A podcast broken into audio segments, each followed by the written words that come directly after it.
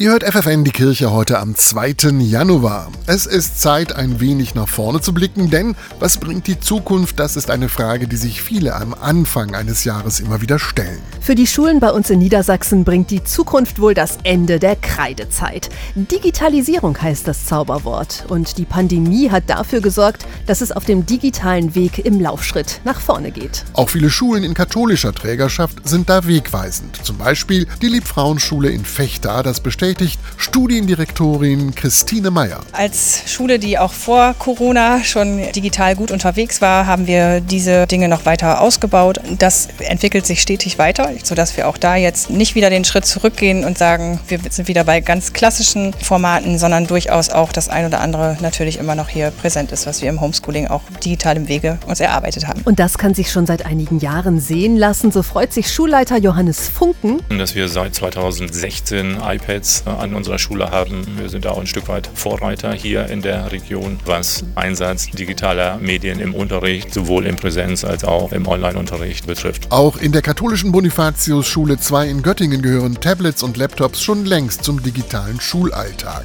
Dass hier Lehrer und Schüler digital fit sind, spürt man sozusagen an jeder Ecke, sagt Schulleiterin Daniela Breckerbohm. Sie macht sich an jeder Steckdose bemerkbar und dadurch, dass alles vernetzt wird, können wir jetzt einen ganz digitalen Unterricht für die Schülerinnen und Schüler anbieten, egal unter welchen Bedingungen, ganz ortsungebunden, egal wo die Schülerinnen und Schüler oder die Kolleginnen und Kollegen sind. Insgesamt ist die Schulleiterin mit dem digitalen Fortschritt an ihrer Schule sehr zufrieden. Die analoge Welt möchte sie dennoch nicht komplett missen, sagt Daniela Breckerbogen. Die mediale Nutzung von Endgeräten wirkt sich sehr motivierend auf die Schülerinnen und Schüler aus, aber man muss auch schauen, dass man wirklich das analoge und digitale vermischt, um alle Lernkanäle auch offen zu halten.